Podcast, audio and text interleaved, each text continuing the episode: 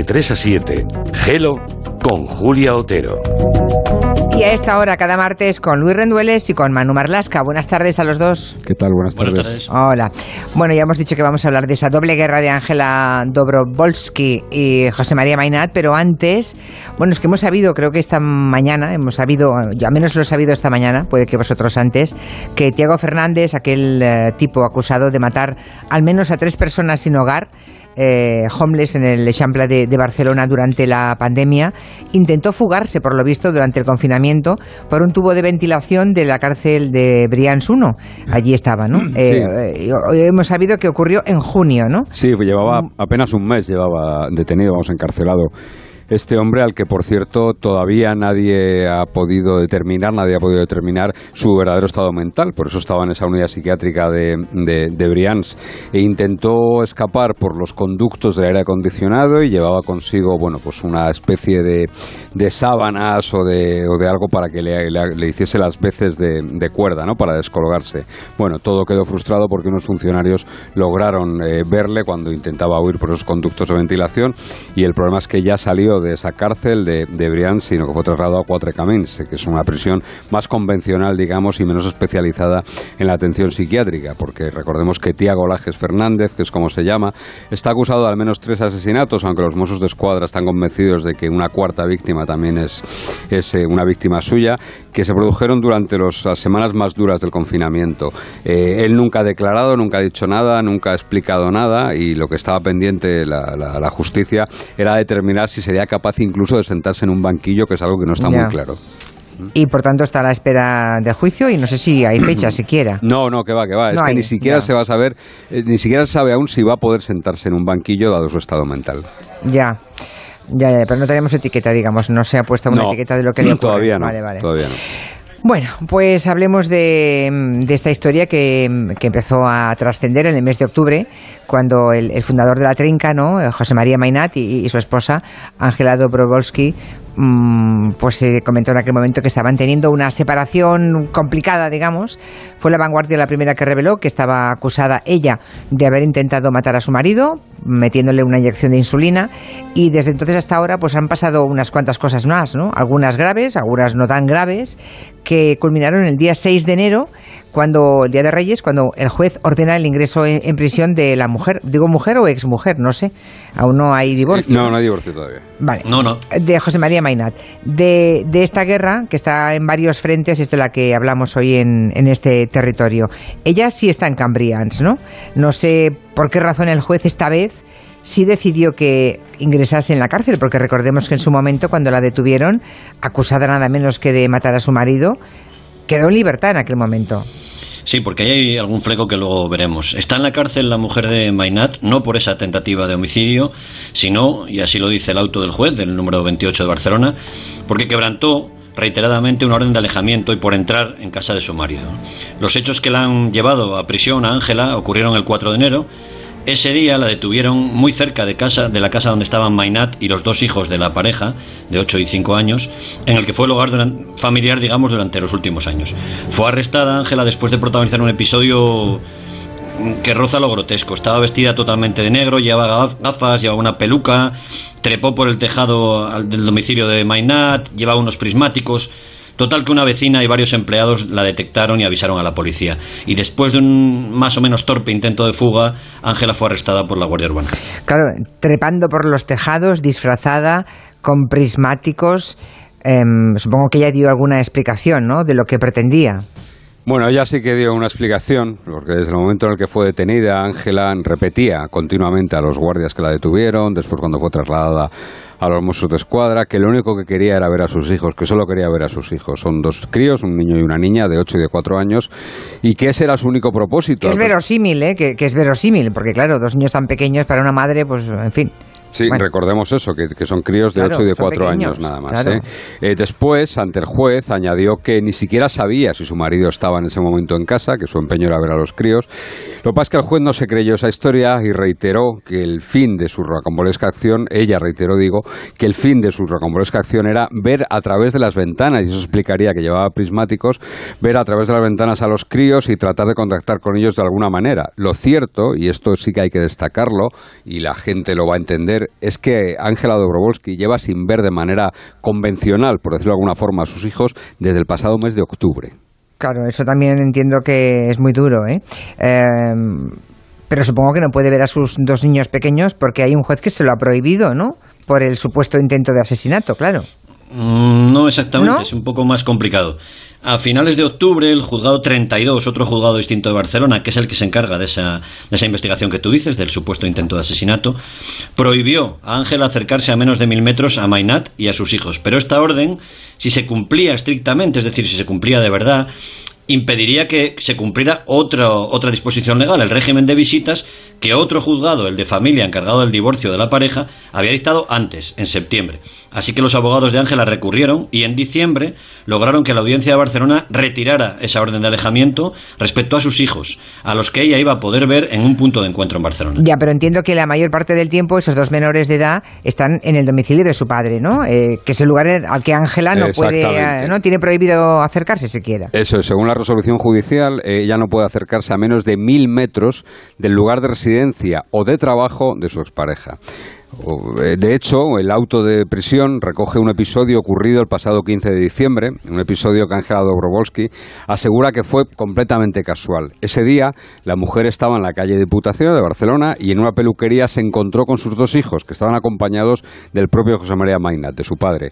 Según ella, ella simplemente se limitó a dar dos besos a los niños y ni siquiera habló con Mainat, aunque él sostiene que sí, que se dirigió a él e incluso mm, dice Mainat que uno de sus hijos le había avisado de que estarían allí y por eso ella se presentó. Y esto es algo que no se ha podido comprobar, si es cierto o no, pero Mainat dice que se puso de acuerdo con los chicos de alguna forma, aunque ella sostiene siempre que, ha sido, que fue casual ese encuentro. Mm, ya, pero eso quiere decir que los hijos querían ver a su madre querría decir eso. Posiblemente. Claro, claro.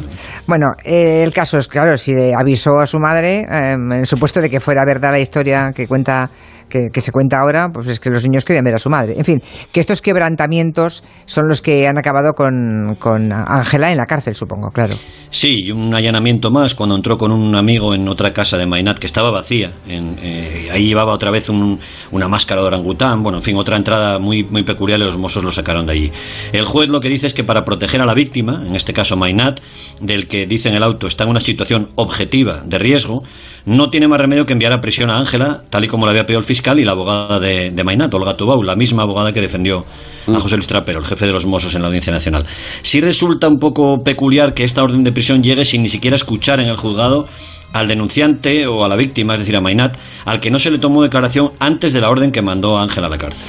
Esa detención del pasado 4 de enero, la que ha acabado con ella en la cárcel, era la cuarta, ¿no? Desde que fue acusada de, intentar matar a su marido. Sí, sí, eso Hay que recapitular un poco. Vamos ¿eh? a recapitular para nos porque, perdemos. porque nos perdemos todos, nosotros los primeros. La primera detención es la del 1 de agosto. Esa detención llega tras ese ingreso hospitalario de Mainat en el mes de junio, del que hablaremos un poquito más tarde, y la denuncia de Paul Mainat, el hijo que tiene eh, José María con Rosa María Sarda. La segunda detención llega eh, un mes y medio después, 40-50 días después, el 21 de septiembre, después de que Ángela supuestamente, supuestamente cobrase dos cheques de Mainat que iban a nombre de su hermana. Una mujer vestida con gorra y cubierta con bastante ropa para esa época del año entró a la entidad bancaria para cobrar esos talones, según muestran las imágenes de las cámaras de seguridad. Mainat aseguró a los Mossos, a la policía, que cree que se trata de su mujer y así lo denunció.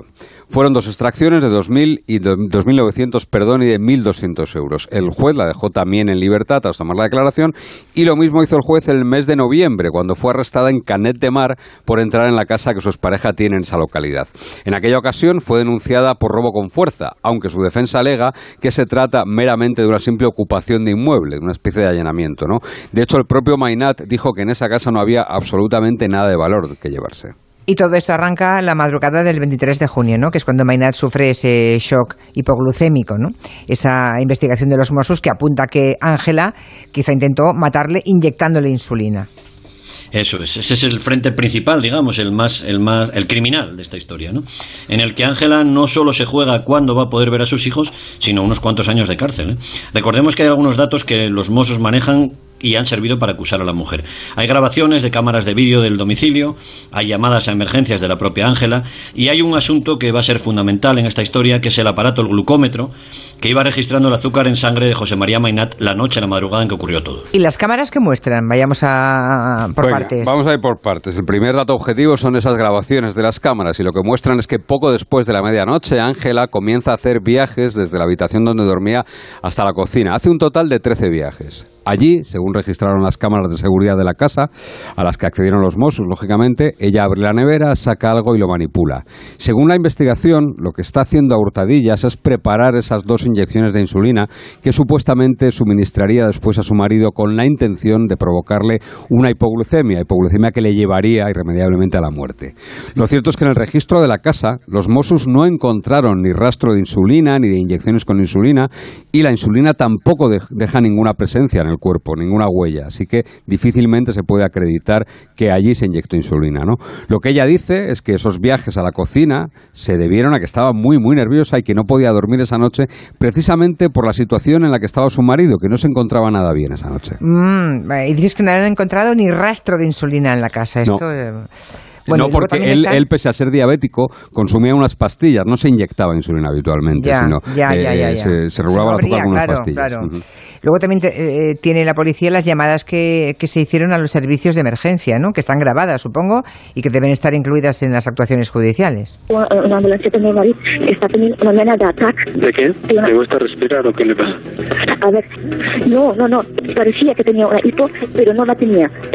la glucemia estaba bien. Ahora, después eh, se, ha puesto a roncar muy fuerte y me he despertado de un ronquillo eh, anormal y ahora he visto, he visto una, un subir, eh, una, una mica de espuma andava de la, de la boca y está, está en, en un espasmo eh, en todo el cuerpo. No, no no responde. No responde, a ver, pellizcale. No, no, no. Pellizcale fuerte, dime si se mueve. Se mueve por sí solo, pero al pellizco no, no responde. No responde al pellizco. Vale, a ver, la ambulancia está en camino, pero estaré, estaré contigo, ah, ¿vale?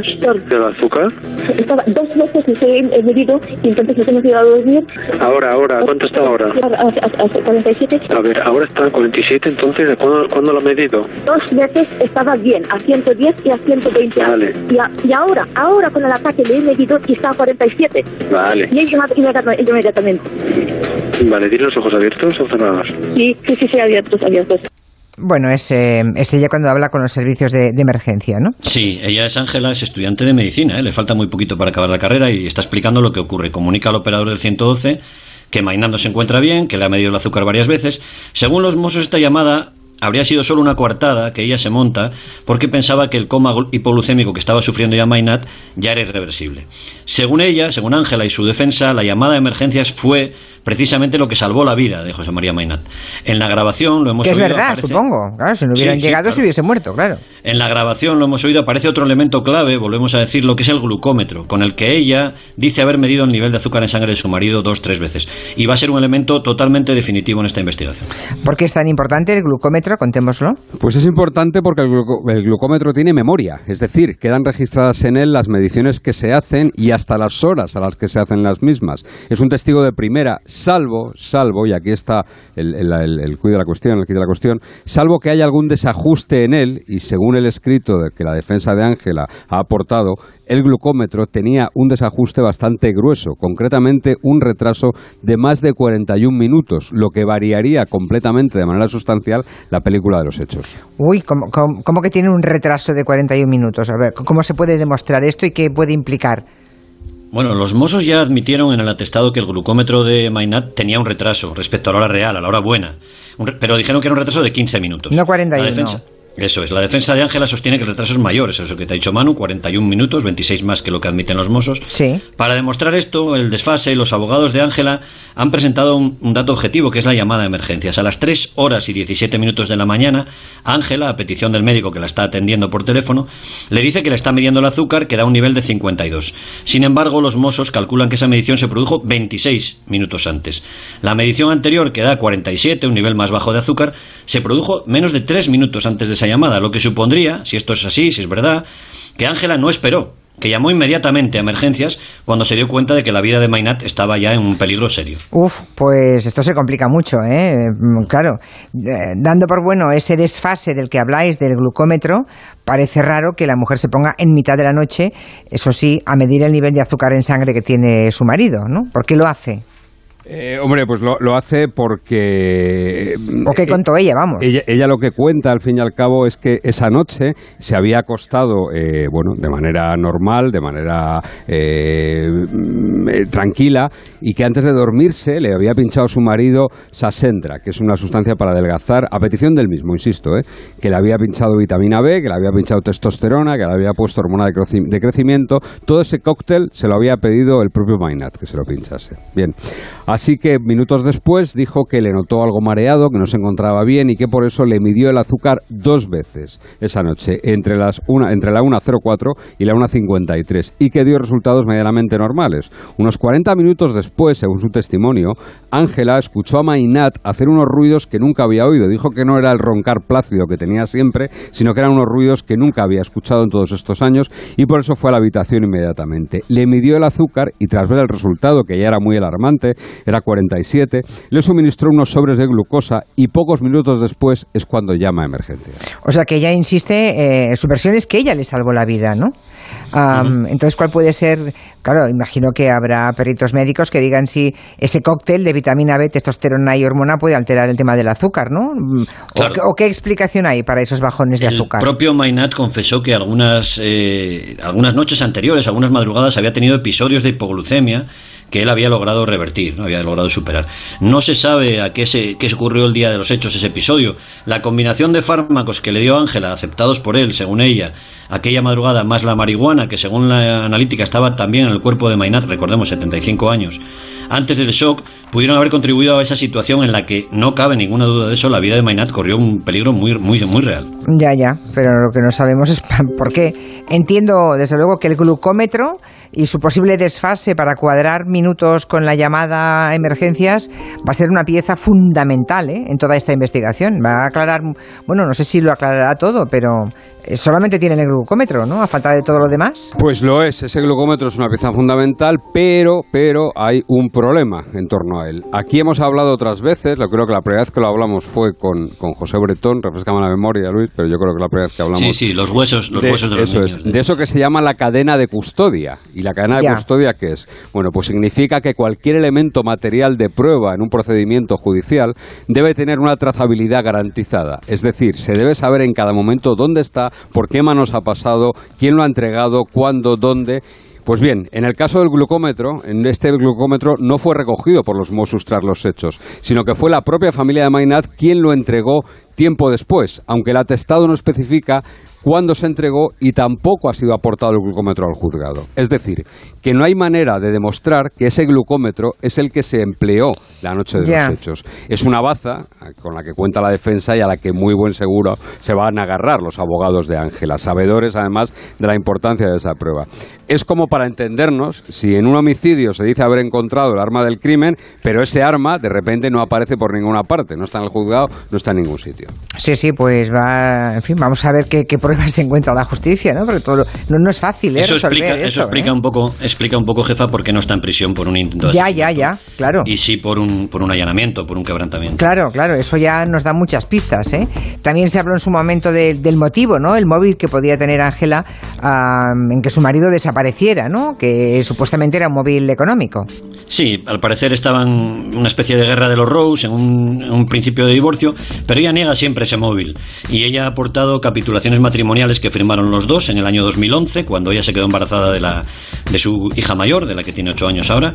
Y según ese acuerdo prenupcial, a Ángela le quedaría, si se separaran, una pensión de unos 8.000 euros mensuales y además tendría derecho a vivir en una casa pagada por Mainat que vale un, en torno a un millón de euros hasta que los críos fueran independientes económicamente. Así que ella no quedaría desamparada en caso de divorcio. Mainat, lógicamente, está pidiendo en otro proceso, en otro juzgado de Barcelona, anular esas capitulaciones, ese acuerdo, que también contemplaban que los críos, los niños de la pareja, quedarían siempre en poder de ella.